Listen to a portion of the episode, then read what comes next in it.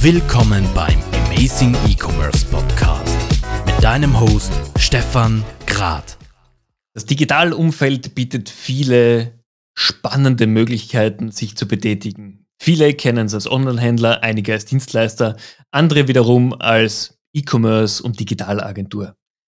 Jede einzelne dieser Spielwiesen hat ihre eigenen Eigenheiten, ihre Vorgaben und gibt aber ganz spannende Möglichkeiten auch, sich kreativ zu entfalten. Und genau darüber spreche ich heute mit dem Dominik Weizer von Deside Studio. Einfach, was kann man machen? Welche spannenden Trends gibt es in unserer Branche? Beziehungsweise wo entwickelt sich auch unsere Branche hin? Dominik, vielen herzlichen Dank für deine Zeit, dass du mit dabei bist. Ja, hallo. Mein Name ist Dominik, Geschäftsführender Gesellschafter des Digital Business Accelerator Deside Studio mit Sitz in München. Und ja, wie Stefan schon erwähnt hat, wir werden uns heute über E-Commerce unterhalten, Amazon, als auch andere Themen. Und an dieser Stelle vielen herzlichen Dank für die Einladung zu Amazing E-Commerce. Ich freue mich, als Gast dabei zu sein. Sehr, sehr gerne. Dominik, ich meine, du hast schon ganz kurz erwähnt, ähm, was du machst. Erzähl doch mal, seit wann bist du denn schon in der E-Commerce-Branche und was waren so deine Wege bis zur jetzigen Position? Zu lange. Also wahrscheinlich, wahrscheinlich schon zu lange. Nee. Also am Ende des Tages bin ich jetzt seit zwölf Jahren in der Branche tätig. Äh, meine Liebe zum E-Commerce habe ich tatsächlich durch einen meiner größeren Arbeitgeber entdeckt. Das war Rakuten. Da habe ich natürlich in meinen ganz jungen Jahren angefangen als kleiner Laufbursche, habe mich aber dann relativ schnell bis ins Brandmanagement hochgearbeitet.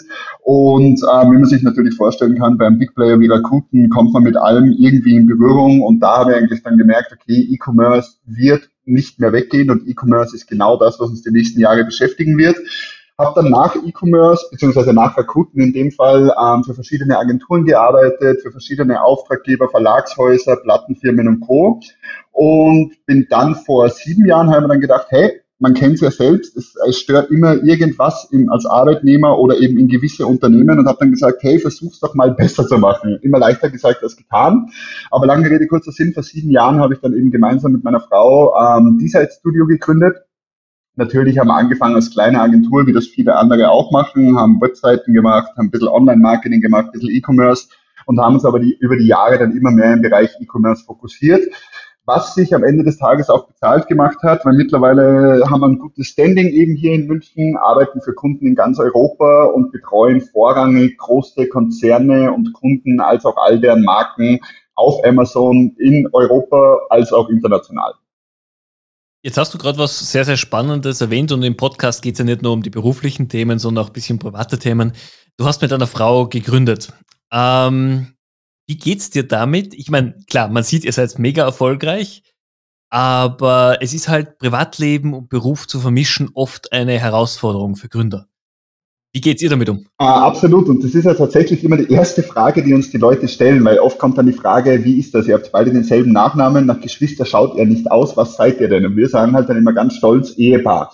Jetzt ist es natürlich fair enough, ähm, dieses 24-7 Miteinander ist, glaube ich, traue ich mich behaupten, privat als auch beruflich die größte Herausforderung in meinem Leben bisher gewesen.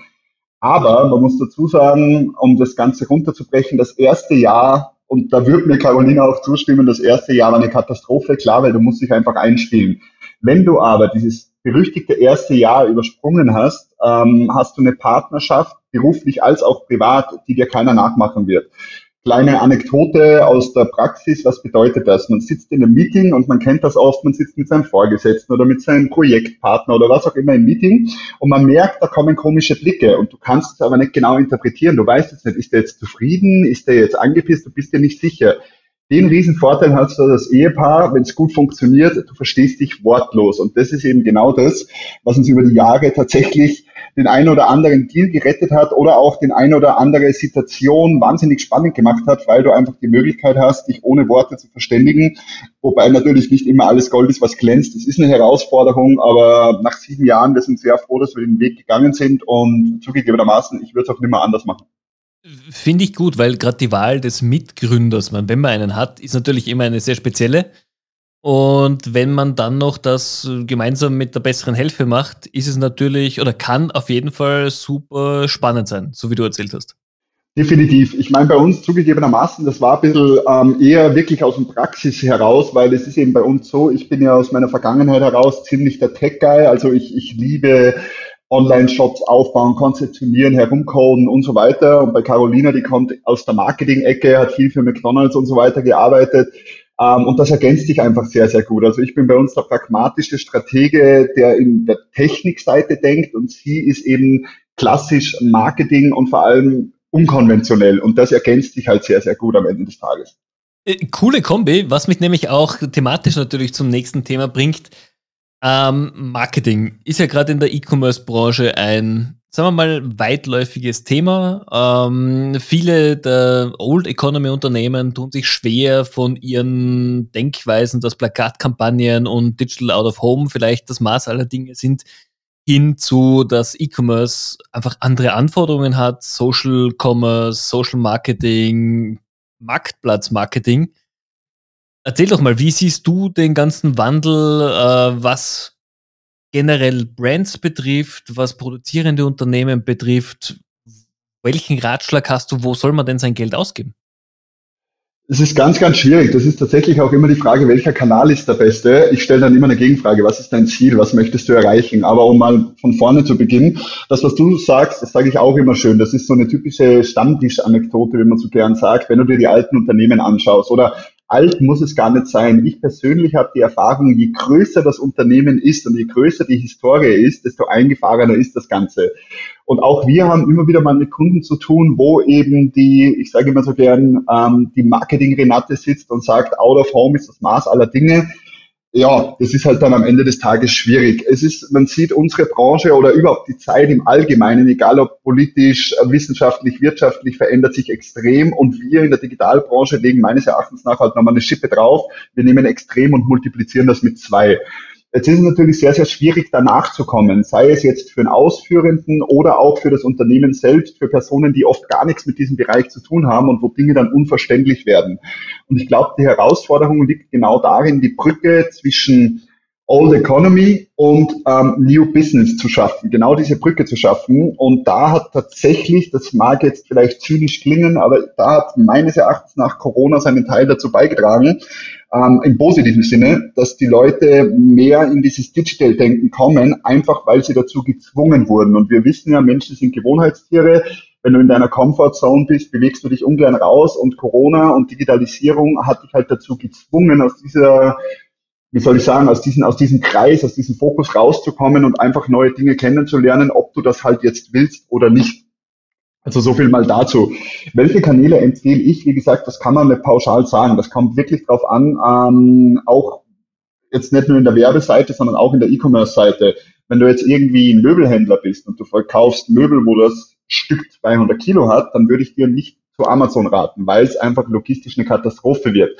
Ähm, genauso umgekehrt, wenn du jetzt so ein weiß ich nicht, ein Produkt hast, wo du einfach extrem viel Menge hast und einen eigenen Online-Shop betreibst, würde ich dir raten, einen Marktplatz dazu zu nehmen aus Lagergründen, weil für einen eigenen Online-Shop jetzt irgendwie ein Lager mit 18.000 Quadratmeter anzumieten, ist schwierig. Mit Amazon 18.000 Quadratmeter Lager brauchst du am Ende des Tages nur hinschicken. Also lange Rede, kurzer Sinn. Ich denke, es kommt ganz, ganz stark auf dein Ziel und auf dein Need drauf an. Wo wir uns aber einig sind, ähm, es geht nach vorne, es wird schneller, weiter, höher. Die Frage ist natürlich, wie weit man das hochtoppen kann, aber ich bin guter Dinge, dass wir noch sehr viel Luft nach oben haben. Davon, davon glaube ich, gehe ich ganz stark aus. Jetzt, ihr sitzt in München. München hat sich ja über die letzten Jahre zur, eigentlich fast zur ersten E-Commerce-Hauptstadt Deutschlands entwickelt, weil Berlin ist ja sehr stark in den Startup-Bereich gegangen. München hat einfach über viele Jahre hinweg die E-Commerce-Unternehmen angezogen.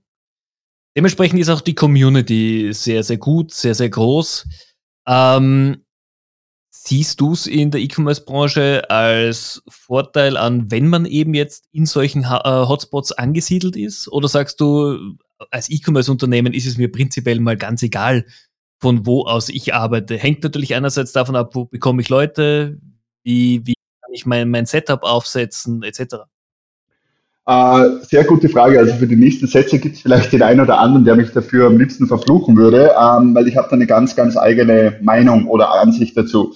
Fangen wir mal mit München an. München per se ist natürlich zugegebenermaßen eine Prestigesache. Wenn du in der Signatur oder im Angebot oder wo auch immer München hast, ist das bei gewissen Stakeholdern schon mal ein ganz anderes Standing, als wie wenn der Wuppertal steht. Dasselbe ist in Österreich mit Wien. Wenn der Wien steht, ist das was ganz was anderes, als wie wenn da jetzt Völkler Markt oder irgendwas in die Richtung steht. Das ist halt einfach eine gewisse Standing-Sache. Ob sich das am Ende des Tages jetzt wirklich in Summen auszeichnet, das wage ich nicht zu behaupten, aber ich weiß eben aus Gesprächen und aus Erfahrung heraus, dass der Standort sehr wohl relevant ist für die Wahrnehmung, für die Wahrnehmung des Unternehmens per se. Ähm, zu dem, zu meiner eigenen Meinung in dem Thema Spot oder, oder Hubspots, wie man es so schön hat, oder eben diese Hubs, Startup Hubs, E-Commerce Hub und so weiter. Ähm, einer meiner Philosophiepunkte ist der, ich habe immer versucht, mich aus diesen Bots rauszuhalten. Man hat natürlich sein Netzwerk, man hat natürlich auch ähm, seine Leute, die man kennt, man hat auch seine Leute, die man arbeitet, aber ich bin da eher ein Freund von Qualität statt Quantität. Ich halte nichts von Netzwerktreffen, ich halte auch nichts von diesem klassischen, lass uns auf LinkedIn gegenseitig ähm, virtuell rumschmusen und lauter so Zeugs, bin ich gar nicht der Typ dafür. Und ich glaube auch tatsächlich, mag man sehen, wie man will, aber es ist, ähm, so wie es halt eigene Gruppen von Menschen gibt, die eigene Hobbys haben, gibt es auch im Business eigene Gruppen von Menschen, die eben eigene Ansichten dahingehend haben. Und da gibt es natürlich die, die was auf jedem Startup-Event dabei sind und nach dem Motto sehen und gesehen werden. Und dann bin ich, äh, dann gibt es halt Leute wie mich oder auch viele andere, die eben denken, ähm, große Mühlen malen leise im Hintergrund. Okay. Das ist tatsächlich mal eine, eine etwas andere Ansicht, vor allem eine, die man gerade in der E-Commerce-Branche jetzt nicht so hört, weil die E-Commerce-Branche ist ja doch eher so viel sehen und gesehen werden. Gerade in München auf jedem Event möglichst dabei sein und möglichst oft Gesichtwäsche betreiben. Richtig, leider, ja, genau. Und deswegen, da bin ich einfach kein Freund davon, weil am Ende des Tages, ähm, ich bin, ich bin Freund davon, lass dich durch Leistung sehen. Lass dich nicht dadurch sehen, dass du jetzt, ich weiß nicht, äh, dort und da dabei bist und der und der ist mein Kumpel und den und den kenne ich und so weiter und so fort. Ähm, ich bin werde durch Leistung gesehen, weil am Ende des Tages liegt es ja an einem selbst. Wenn du richtig performst, und das ist nicht nur aufs E-Commerce beschränkt, das ist tatsächlich auf alles beschränkt, wenn du richtig performst, dann kennen dich die Leute und dann kennen dich auch die richtigen Leute. Und bei mir, ich pflege auch diese Philosophie auch im Privatleben. Ich arbeite oder lebe lieber mit den richtigen Leuten, anstatt mit hunderten von Leuten, wo ich halt einfach sagen kann, hey, ich kenne da jetzt 5000 Leute. Fair enough, wer es geil findet, klar, jeder hat seine eigenen Ansichten, aber ich habe da eben sage ich mal, meine ganz eigene Ansicht und bewege mich da gerne und auch ganz bewusst im Hintergrund. Es ist, eine sehr, sehr gute Einstellung. Auch eine, die ein bisschen den, den Kreis kleiner hält und wo man einfach dann weiß, mit wem man sich umgibt, mit wem man spricht und macht einfach viel mehr Spaß auch. Muss man ganz ehrlicherweise sagen. Ich auch so. Wie gesagt, also ähm, ich kenne auch viele Leute, die sagen, sie brauchen das. Das kennt man aber auch aus, selbst aus der Jugend. Es gibt den einen, der ist ständig mit 80 Leuten unterwegs und dann gibt es halt den anderen, der ist halt immer zu dritt. Ähm, ich bin da halt immer so der Freund gewesen, halt deinen Kreis klein. Es sorgt A für mehr Vertrauen und B, es sorgt für weniger Probleme. Das ist meine Erfahrung, egal ob privat oder beruflich. da gebe ich dir vollkommen recht sogar. Absolut. ähm, Lass uns mal bitte ein bisschen aufs berufliche Thema zurückkommen. Jetzt, ihr seid als Digitalagentur unterwegs. Ähm, ich weiß aber, dass ihr viel, viel mehr macht als jetzt nur Marketing, Shops, äh, Apps und ähnliches. Ich glaube, ihr seid ja inzwischen sogar entweder als Berater oder sogar als Investoren bei verschiedenen Startups mit dabei. Korrekt, das hat sich eigentlich mehr oder minder wie viele Dinge bei uns. Also ähm, wir, man hat natürlich so seine Pläne und seine Forecasts und so weiter, aber die meisten Dinge oder die besten Dinge am Ende des Tages, die passieren bei uns immer relativ zufällig. Sei es jetzt, weil wir zufällig reinlaufen oder weil die Dinge zufällig plötzlich vor der Tür liegen und wir die Gelegenheit nutzen. Und ja, so hat sich das ergeben. Also angefangen hat das Ganze eben so, ähm, dass wir im E-Commerce unser Ding gemacht haben und das auch sehr gut gemacht haben, traue ich mich jetzt behaupten. Und eines Tages stand halt dann Amazon auf der Matte mit einer Speaker-Anfrage, ob ich das machen will. Jetzt sind wir natürlich vorher zu dem Thema sehen und gesehen werden. Ähm, das war natürlich, wo ich gesagt habe, hm, ja, warum nicht? Aber mir ging es dann natürlich viel, viel mehr darum, hey, ich gebe gern Knowledge weiter. Ich hatte eben selbst auch damals Auszubildende und Lehrlinge und mir hat es immer Spaß gemacht, Leuten irgendwie was weitergeben zu können. Und das machst du als Speaker am Ende des Tages. Du sagst den Leuten das, was du weißt. Und im besten Fall finden die das geil und im aller, allerbesten Fall kommen die dann auf dich zu. Mit den Startups verhält sich ähnlich. Oft hast du Projekte oder lernst Leute kennen beim Abendessen, irgendwo auf einer Tagterrasse oder sonst was und dann wird darüber gesprochen, hey, was machst du, was machst du, was machst du? Und bei uns ist es eben so, wir haben ja eben hinter unserer Studio GmbH haben wir bewusst vor einigen Jahren eine Holding GmbH gegründet, genau für so, solche Fälle. Damit wenn wir sehen, hey, da ist ein Startup oder da ist eine Idee oder irgendein bekannter Freund, Kollege hat eine Idee und wir wollen damit einsteigen, haben wir durch die Holding die Möglichkeit dazu. Du hast natürlich anders auch die Möglichkeit, als Privatperson wie auch immer und so fort, aber wir sind ähm, große Freunde einer sauberen Struktur und haben deswegen eben im Hintergrund unsere Holding, die dafür zuständig ist, dass wir in verschiedene Startups eben einsteigen oder einsteigen können, wenn es der Zufall oder die Situation zulässt. Okay. Und wie, wie geht es euch damit? Super. Also ich muss sagen, ich mag das. Natürlich es ist wie immer mit Startups oder wie immer mit Dingen im Leben. Du fängst zehn Dinge an, zwei funktionieren gut, acht sind kacke. Aber am Ende des Tages, das ist Expectation Management. Wenn du jetzt rangehst und sagst, hey, ich mache jetzt zehn Dinge und von den zehn Dingen muss, müssen zehn gut laufen, dann wirst du selbst traurig sein, wenn nur neun gut laufen. Wir gehen da immer mit der Expectation ran, dass wir sagen, hey, wenn von zehn Dingen zwei gut laufen, dann ist alles in Ordnung dass natürlich Dinge nicht immer perfekt laufen, fair enough, dass das Ganze auch einen gewissen Stresslevel hat, alleine das, weil du dich halt in verschiedene, wie soll ich sagen, du bist einfach nie dieselbe Person. Du bist einmal als, als Stakeholder, je nach Situation hast du ja immer eine andere Rolle inne. Und das ist natürlich immer mental ein bisschen Stress, aber ich sage immer, Stress ist so lang cool, wie er positiv ist. Positiver Stress ist was, was meines Erachtens nach Menschen antreibt und speziell mir und uns eben eine große Motivation gibt. Absolut. Jetzt finde ich das total spannend. Ähm, ich habe in einem meiner letzten Podcasts mit einem CEO eines internationalen Industrieunternehmens gesprochen.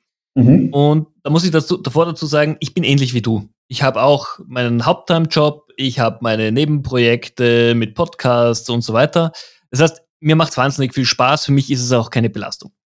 Und dieser CEO hat dann gesagt, na, sie haben bei sich im Unternehmen, und da reden wir von 30.000 Mitarbeitern äh, in ganz, auf der ganzen Welt, eine neue Direktive ausgerufen und die heißt äh, Be right in the moment. Das heißt, die Mitarbeiter sollen sich maximal auf einen Task auf einmal konzentrieren. Kein Multitasking, kein neben mehrere Projekte nebeneinander haben, sondern wirklich sich immer nur auf einen Task zu konzentrieren.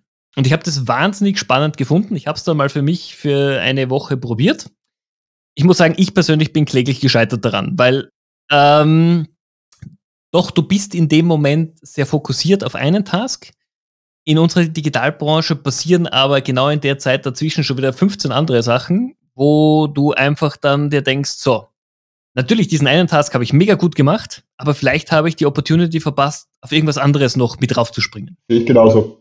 Wie, genau, und jetzt die Frage, wie, wie siehst du das? Wäre wär das eine Arbeitsweise für dich, wo du sagst, hey, easy, also darauf kann ich mich perfekt einstimmen, ich mache jetzt mal für eine Woche nur genau einen Task? Äh, zwei Standpunkte an der, an der Position. Also zum einen, ich verstehe den CEO absolut. Ich verstehe absolut, dass du das bei einem Unternehmen derer Größe auch genauso kommunizieren musst. Das war bei Rakuten beispielsweise nicht anders. Ich persönlich ähm, sehe es jedenfalls anders. Aber warum verstehe ich den CEO? Also damit wir da die Brücke zu meiner persönlichen Meinung haben. Aus einem Punkt. Ähm, mag jetzt auch vielleicht wieder zynisch klingen, aber für das bin ich bei dem einen oder anderen vielleicht bekannt. Es, können, es gibt nur jeder Mensch hat so seine Fähigkeiten und seine Eigenschaften. Und wenn du dir jetzt ansiehst, ein CEO, ein gutes Beispiel, ein CEO ist niemals auf einen Task fokussiert. Das geht gar nicht, weil dann klingt das Telefon, dann kommt eine E-Mail, dann hast du hier Finanzbuchhaltung, dann kriegst du die BWA und, und, und, und, und. Es gibt aber natürlich einen Grund, warum nicht jeder CEO ist, weil das eine Frage des Menschen und der Einstellung ist. Und Multitasking ist eigentlich der Teufel. Und ich habe viele, viele Leute an Multitasking kläglich gescheitert sehen, weil natürlich auf der einen Seite das Prinzip herrscht, konzentrierst dich du auf mehrere Dinge, konzentrierst dich du auf nichts 100 Prozent. Das stimmt in der Grundessenz. Aber da kommt dieser Satz, Ausnahmen bestätigen die Regel, am allermeisten zur Geltung, meines Erachtens nach, weil es einfach nur einen gewissen Bruchteil an Leuten gibt, so wie du ähm, oder eben mich und Carolina oder eben auch viele unserer Geschäftspartner, die was genau damit nicht leben können. Ich kann mich natürlich auf den Task fokussieren, aber ich merke dann selbst, wie ich nach ein, zwei, drei Stunden, wenn ich nur das mache, Stress bekomme. Und zwar negativen Stress, dieses, hey, hast du den Rest noch im Griff? Hast du alles im Blick? Und vor allem, es lässt das, das praktische Leben, würde es bei uns zumindest gar nicht zulassen, dass du dich jetzt drei Stunden auf einen Punkt fokussierst. Natürlich, wenn du mal einen größeren Task hast, irgendwie, keine Ahnung, Ads erstellen für einen Kunden, klar, dann blockst du dir einen Tag, das weißt du aber vorher. Aber jetzt jeden Tag dieses stur abarbeiten, unter Anführungszeichen, würde bei uns nicht funktionieren. Auf der anderen Seite, für einen Großteil der Arbeitnehmer, und das, da wird mir jeder recht geben, der ähm, schon mal selbst Angestellte hatte, ist dieses, dieses One-Tasking wahrscheinlich das Beste, was sie tun können. Deswegen ja auch dieses Spezialistenteams, weil ja das Prinzip dessen genau auf dem aufgebaut ist. Du bist Spezialist in von mir aus PHP, also bitte konzentriere dich den ganzen Tag auf PHP-Entwicklung und nicht auf Projektmanagement. Ja, also wenn es das Unternehmen vorgibt und dir auch die Möglichkeit dazu lässt, finde ich es auch sehr, sehr spannend. Ähm, es wird einfach ab einer gewissen Teamleiterebene, sagen wir mal, schwierig oder herausfordernd dann. Richtig, und vor allem du hast ja das Problem, das kennt auch jeder von uns, wenn du in einem großen Team arbeitest und jeder diese Allrounder-Position hat, wie es bei mir immer so schön genannt wurde, das führt zu Problemen. Das führt zwangsläufig zu Problemen, meistens dann auch zu persönlichen Problemen, weil einfach, wenn viele Leute Allrounder sind, das funktioniert nicht. Ich sage immer, du brauchst in einem Team, egal ob in einem E-Commerce-Team, in einem Dev-Team, in einem Marketing-Team, du brauchst immer ein bis zwei Allrounder und der Rest sollte spezialisiert sein. Das ist so meine goldene Regel, wie ich Teams aufbaue, ähm, weil wenn du zu viele Allrounder hast, das funktioniert einfach nicht, weil die kommen sich gegenseitig, ob sie wollen oder nicht, die kommen sich in die Quere. Ja, absolut. Und vor allem, du hast dann nicht auch das Expertenwissen, das du für Projekte brauchst. Das ist ganz genau, klar. das ist eben das speziell eben in unserem Bereich E-Commerce als auch in der Technik, ähm, wo ich ursprünglich herkomme, brauchst du Spezialisten. Also das steht außer Frage und auch höchsten Respekt vor diesen Leuten. Ähm, ich sage nur, ich persönlich sehe mich mehr als Allrounder, habe aber natürlich auch den höchsten Respekt, wenn das wäre gefühlt 20 Jahre nur diesen einen Task unter Anführungszeichen macht, habe ich höchsten Respekt davor. Und diese Leute, die brauchst du genauso, so wie eben du im Team immer die Balance von verschiedenen Gruppen und Eigenschaften brauchst. Lass uns mal zu dem Thema gehen, auch wenn es viele wahrscheinlich nicht mehr hören können, Covid und E-Commerce. Ähm, oh yeah. ich glaube, unsere Branche ist enorm beschleunigt worden durch diese Pandemie. Da wird mir wahrscheinlich jeder recht geben. Ähm, sie hat uns aber, egal ob Agentur, Dienstleister, Händler, Hersteller, alle auch vor neue Herausforderungen gestellt, nämlich das große Thema Homeoffice. Und ich spreche auch in vielen Podcasts mit Leuten darüber, natürlich, Homeoffice hat viele Vorteile, hat aber genauso den Nachteil, dass äh, etliche Menschen sich irgendwie alleingelassen fühlen, zu Hause sitzen, nur mehr den virtuellen Kontakt mit Freunden, das Büro war immer der Platz, wo man sehr viel Zeit verbracht hat, sich getroffen hat, Freundschaften entstanden sind, auch zum Teil Beziehungen entstanden sind. Ja, Stimmt, ja. Man ja, mag absolut. auch sehen, ne? ähm, wie siehst du denn diese Entwicklung und was glaubst du gerade als Geschäftsführer und Gründer, wie, wie wird sich das in den nächsten Jahren entwickeln? Werden wir diesen jetzt meistens propagierten New Way of Work mit nur mehr Homeoffice haben? Wird es eine Mischform sein oder werden wir zum Teil wieder komplett zurückfallen in jeden Tag ins Office pendeln? Äh, ja, schwieriges Thema. Ähm, Covid mal im Allgemeinen und E-Commerce. Covid und E-Commerce. Das ist oft, wenn mich wer fragt, ja, wie hast du Covid empfunden? Ich traue mich da tatsächlich oft gar nichts dazu zu sagen, weil meine Aussage dahingehend meistens falsch verstanden wird, weil ich eben, wie du auch gesagt hast, ich Covid hat unserer Branche war unter Anführungszeichen das Beste, was passieren hat können, weil wir einen Boost erhalten haben, den wir jetzt speziell in Deutschland oder Österreich unter keinen anderen Umständen erhalten hätten. Weil wir eben da wieder bei dem sind, wo wir vorher gesprochen haben, die Leute wurden dazu gezwungen, online zu sein, ob sie es wollen oder nicht. Und da musste halt ein Ereignis wie dieses her. Das ist jetzt natürlich Glück im Unglück in dem Fall. Das Thema Homeoffice ist ganz, ganz schwierig. Also das ist ja auch ein Thema, das geht ja schon seit Jahren so dahin. Ähm, ich bin ein riesengroßer Freund vom Homeoffice. Ähm, die meisten Arbeitgeber sehen es ungern, aus welchen Gründen auch immer. Liebe Grüße an meinen alten Arbeitgeber an der Stelle. Ähm, weil natürlich, weil natürlich immer der Punkt ist, Homeoffice ist auch wieder eine Sache, wie gehst du damit um? Ich kenne viele Freunde von mir beispielsweise, die sagen mir, die macht das wirklich fertig und die tun mir dann auch wirklich leid, weil die sagen, hey, ich sitze den ganzen Tag in meiner Bude und ich weiß nicht, was ich tun soll. Ich meine, arbeiten, ja, fair enough, aber ich fühle mich alleingelassen. Wenn das dein Charakterkreis ist, dann tust du mir persönlich natürlich extrem leid, weil das kennt man, wenn man dann dieses Ich bin allein Gefühl hat, das geht an die Nerven und das sorgt auch dann, liest man ja jeden Tag im Spiegel, Fokus, Co. Ähm, das führt irgendwann zu psychischen Problemen ich glaube, so wie alles im Leben, ähm, es macht die Balance aus. Es ist einfach, es kann kein Extrem funktionieren. Extremismus ist egal in welche Richtung immer scheiße. Und das ist eben genauso mit Homeoffice oder eben ähm, Anwesenheit im Büro. Anwesenheit im Büro ist zwangsläufig notwendig. A, um eben gemeinsam zu sein. Du hast ein ganz anderes Teamgefühl, wenn du jetzt mit vier, fünf, sechs, sieben, acht Leuten zusammensitzt, als wie wenn du es per Video hast. Ist natürlich auch nett, aber meines Erachtens nach ein ganz anderes Teamgefühl.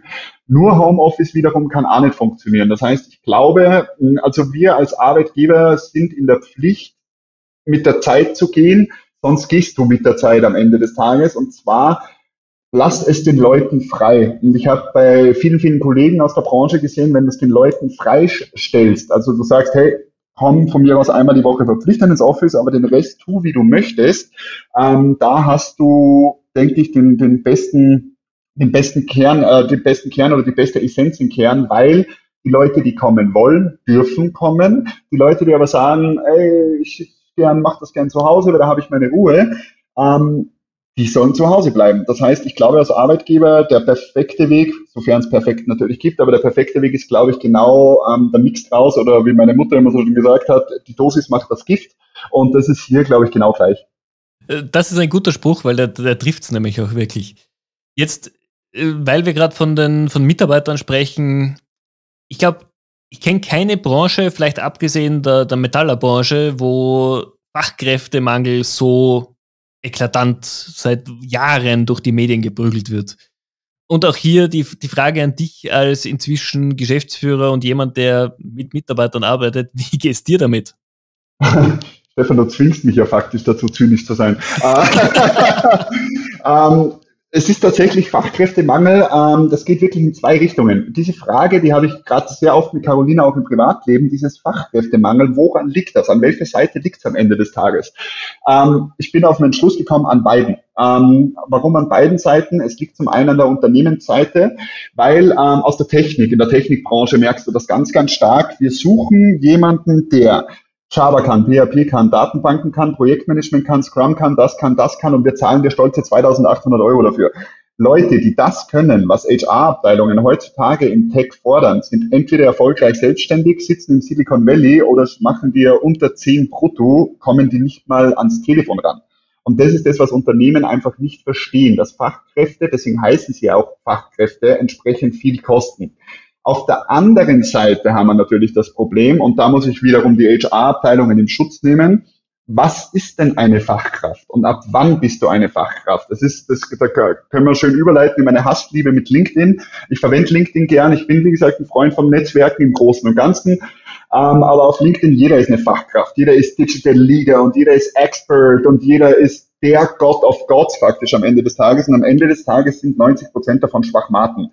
Jetzt ist natürlich als HR-Abteilung das extrem schwierig rauszufiltern und ich verstehe das auch eben selbst als Unternehmer. Dann stellst du wem ein, weil du dir denkst, hey, du, du präsentierst dich als Experte, zahlst denn dann drei, vier, fünf, sechstausend Euro brutto im Monat und siehst aber dann, der kann nichts. Und dann wirst du natürlich vorsichtiger und mit jedem Mal, wo dir das passiert, wirst du noch vorsichtiger.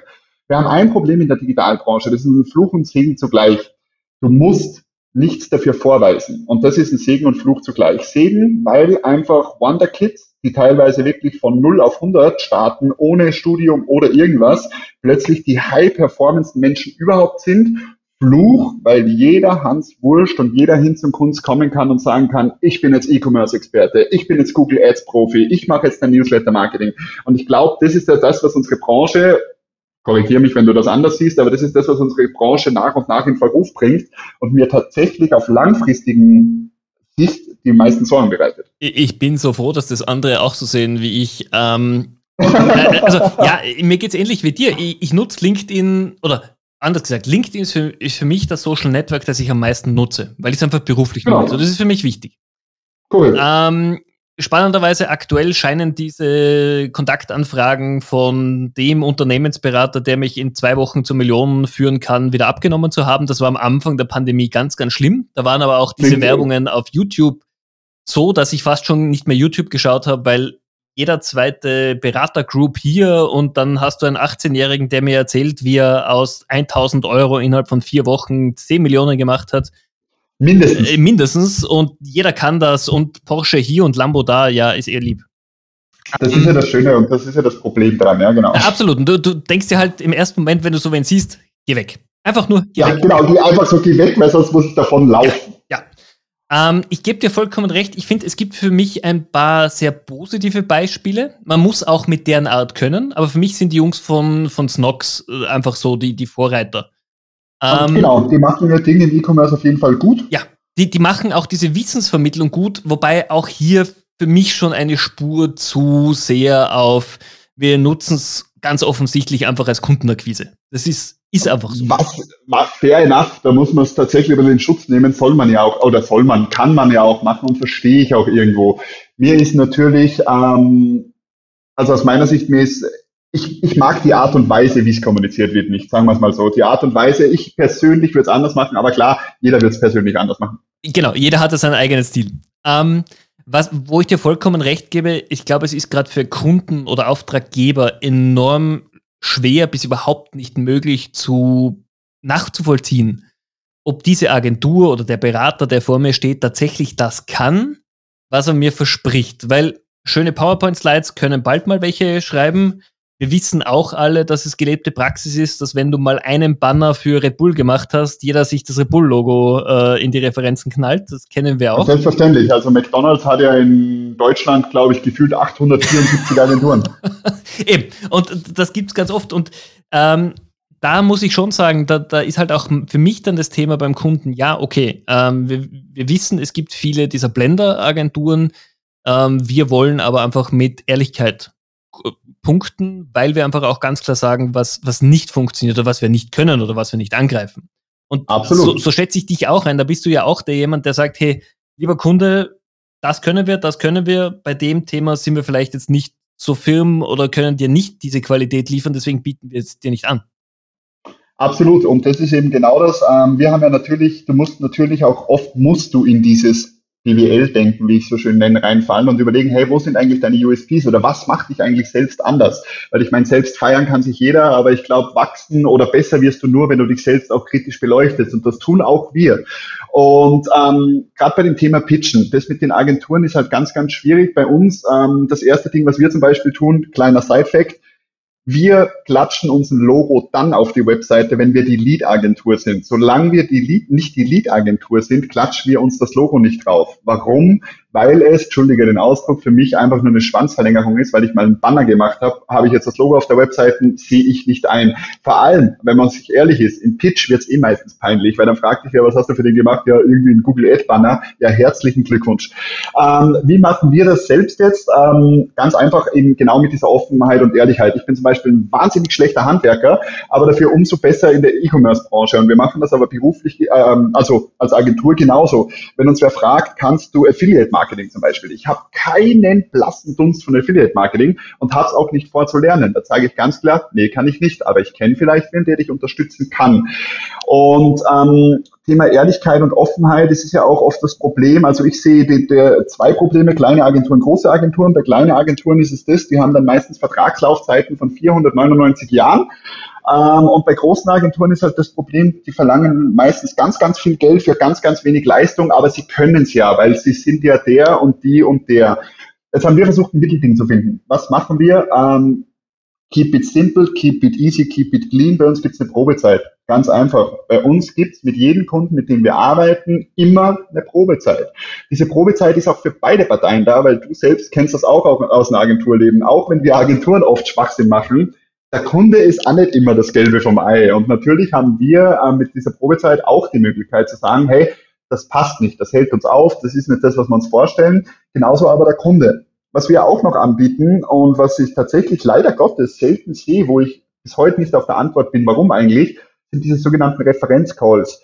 Ähm, wenn ein, wenn wir beim Kunden pitchen und der sagt, ja, okay, ihr habt jetzt, wie du sagst, schön PowerPoint vorbereitet, bla bla bla bla, ähm, wie kann ich mich davon überzeugen? Sage ich, hier hast du drei, vier, fünf, sechs Telefonnummern, ruf die Leute an, frag die. Sage ich, weil sich selbst loben, das kann jeder, sich selbst loben, selbst ist mir immer der aller, allergeilste, der rumläuft, logisch.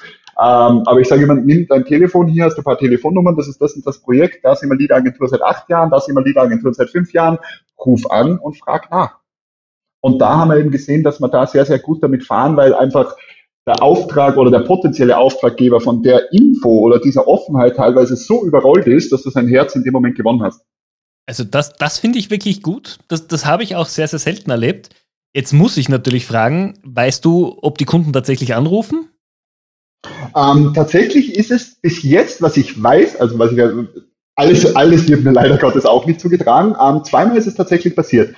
zweimal ist es passiert, das weiß ich auch dann vom Kunden selbst, weil, also vom potenziellen Auftraggeber selbst, weil der dann angerufen hat und gesagt hat, ja, ich habe jetzt mit dem Herrn und mit der Frau so und so telefoniert ähm, und die sprechen ja nur in größten Tönen über sie und natürlich wird man das gern machen. Also von zweimal weiß ich, dass es passiert ist. Ähm, Ob es öfter passiert ist, ich weiß es nicht, aber ich sage immer dazu, ähm, es ist eben das bei uns, äh, wir haben nicht tausend kleine Kunden, wo dann jeder so halb unzufrieden ist, sondern wir haben einen kleinen Kreis an Kunden, den aber sehr fein und sehr groß vom, vom Umfang her. Und da weiß ich, es ist völlig wurscht, wenn du anrufst, du wirst nur gute Töne hören. Warum? Weil sie sonst nicht mit uns arbeiten würden. Fair enough. Wenn sie unzufrieden wären, würden sie kündigen. Finde ich eine extrem, extrem gute Herangehensweise. Wie gesagt, selten gesehen, ähm, ist ehrlich, ist offen, finde ich gut. Finde ich echt gut. Ich verstehe, ich muss aber dazu sagen, ich weiß, glaube ich, auch, warum selten, also im Nachhinein betrachtet. Ich habe selbst auch in vielen Agenturen gearbeitet. Ich habe hey, so eine leise Vermutung. Ja, ne? wenn dabei die Kunden angerufen hätte, dann wäre das vielleicht ein klein wenig schief gegangen. Okay, ja, ist, ist auf jeden Fall eine gute Idee. Ähm, mich aber auch zum, zum nächsten Punkt, weil genau sowas sind einfach für mich jetzt disruptive Ideen. Das ist jetzt nicht, dass ein komplettes Geschäftsfeld umgebaut wird, sondern du hast dir hier Gedanken gemacht, wie es in deinem Umfeld besser funktionieren kann. Das finde ich gut.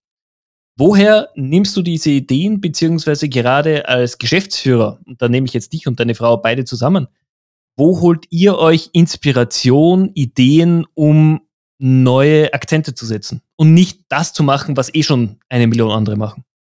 Ah, liebe Grüße an mein Weingut an der Stelle. also, nee, Spaß beiseite. Wir, ähm, bei uns ist es tatsächlich so, wir versuchen eben gerade durch dieses Ehe und Zusammenarbeiten das sehr, sehr gut zu trennen. Aber wenn wir dann sagen, wir machen jetzt eben Ideenfindung, Brainstorming, irgendwas in die Richtung, dann nehmen wir das auf Tod ernst. Ähm, und ich bin der Meinung, so wie alles im Leben funktioniert es auf neutralen Boden am besten. Was machen wir dann? Wir setzen uns im Flieger, fliegen irgendwo hin, stellen uns zwei Flaschen Wein, gutes Abendessen und dann wird einfach mal diskutiert und überlegt. Ähm, und genauso machen wir. Also bei uns entstehen tatsächlich ganz klassisch die besten Ideen und Situationen und Pläne für die Zukunft. Meistens im Ausland, meistens bei einer Flasche Wein und manchmal auch mit was zu essen. Okay. Also das ist wirklich eher so mal selbst in den Gedankenpool reingehen, selber überlegen, Genau, ja, das ist, es gibt ja auch dieses, ja, dieses Vorgehen, machen Workshop, machen Workshop, setzt sich hin, Whiteboard und so weiter und so fort. Und das mag auch manchmal funktionieren. Ich habe nur, mag es an mir gelegen sein, mag es an den anderen gelegen sein, mag es an dem Wetter gelegen sein, ich weiß es nicht, aber ich habe in diesen Situationen dieses Lasst uns gemeinsam brainstormen zu 10, zu 12, bla bla bla, habe ich eigentlich immer nur schlechte Erfahrungen gemacht, zugegebenermaßen. Was heißt schlechte Erfahrungen? Am Ende des Tages sitzen zwölf Leute, sechs Stunden in einem Meetingraum und der Output ist fast null. Und ich sehe das natürlich dann auch immer aus finanzieller Sicht, wenn ich jetzt rechne, zwölf Leute, sechs Stunden, das kostet Gehalt und zwar nicht wenig. Und deswegen bin ich ein Freund davon, dass die, die, geilsten Ideen, ist ja auch privat so, die geilsten Ideen kommen spontan und nicht, weil ich mich jetzt dazu zwinge, mir aus dem Hirn irgendeine Idee rauszuprügeln. Wie, wie holst du dir sonst aus der Branche direkt Inspiration? Sind es Podcasts, sind es Events? Äh, was liest du gerne? Was kannst du auch für andere empfehlen? Ähm, tatsächlich, ähm, da, bin ich, da bin ich wiederum sehr, sehr klassisch. Also da habe ich nichts Unkonventionelles, sondern wirklich das klassische T3N, Dr. Web, Smashing Magazine. Da schaue ich mir natürlich immer die neuesten Trends an. Was gibt's so? Was ist neu? Äh, was bewegt sich in der Digitalbranche, dann, und das ist eigentlich meine Lieblingsbeschäftigung auf LinkedIn, zu schauen, was machen die anderen. Weil natürlich ist es immer schön, ähm, sich mal ein bisschen zu vergleichen und zu schauen, wie läuft es bei den anderen, was machen die, sei es AB-Testing, irgendwelche neuen Features, alles in diese Richtung. Ähm, und im Allgemeinen, was aber mehr aus unserer Branche rausgeht, sondern so vollumfänglich ist, ich lese wahnsinnig viel und wahnsinnig gerne.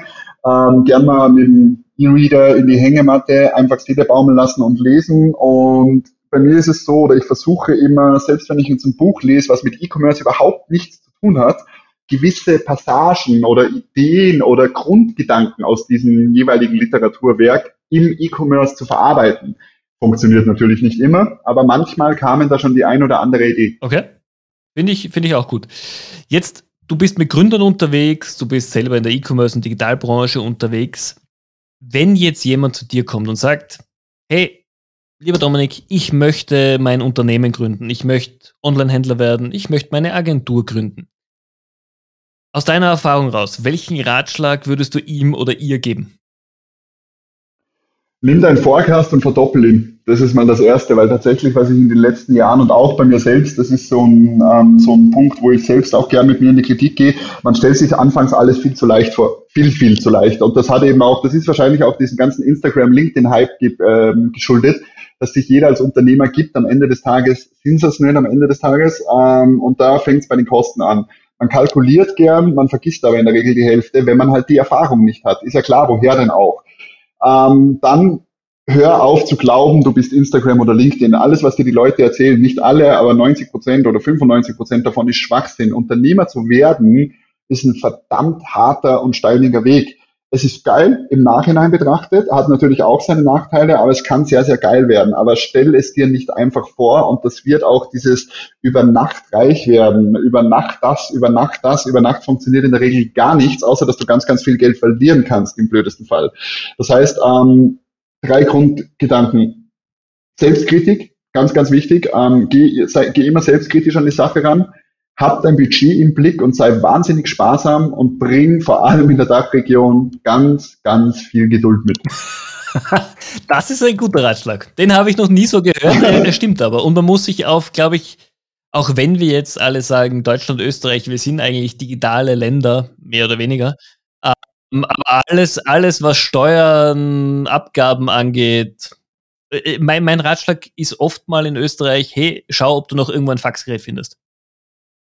Genau, richtig. Da machst du, und du wirst auch garantiert eins finden und am besten schaust du dann, dass du noch dein Festnetztelefon ansteckst, damit dich auch wirklich jeder erreicht. Definitiv.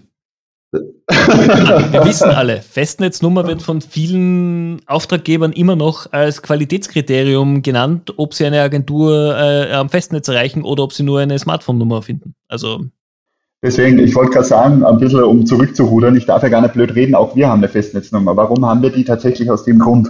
Ähm, weil eben viele Leute, und ich verstehe es aber auch, weil wenn du dann eine Handynummer liest, und das ist wiederum LinkedIn und Instagram geschuldet, dann ist es wieder so, hm, nett, eine Ein-Mann-Bude, der irgendwo im Wuppertal bei seiner Mutter im Keller sitzt, ganz, ganz schwierig. Deswegen eine Festnetznummer muss irgendwo her, aber ich habe es mittlerweile wirklich so gemacht, weil mir das Festnetz, das Gerät per se geht mir so gegen den Strich, dass ich die Nummer auf mein Telefon weitergeleitet habe und es erreicht mich trotzdem wieder. Gut, das ist, da, da bin ich mal beruhigt zumindest.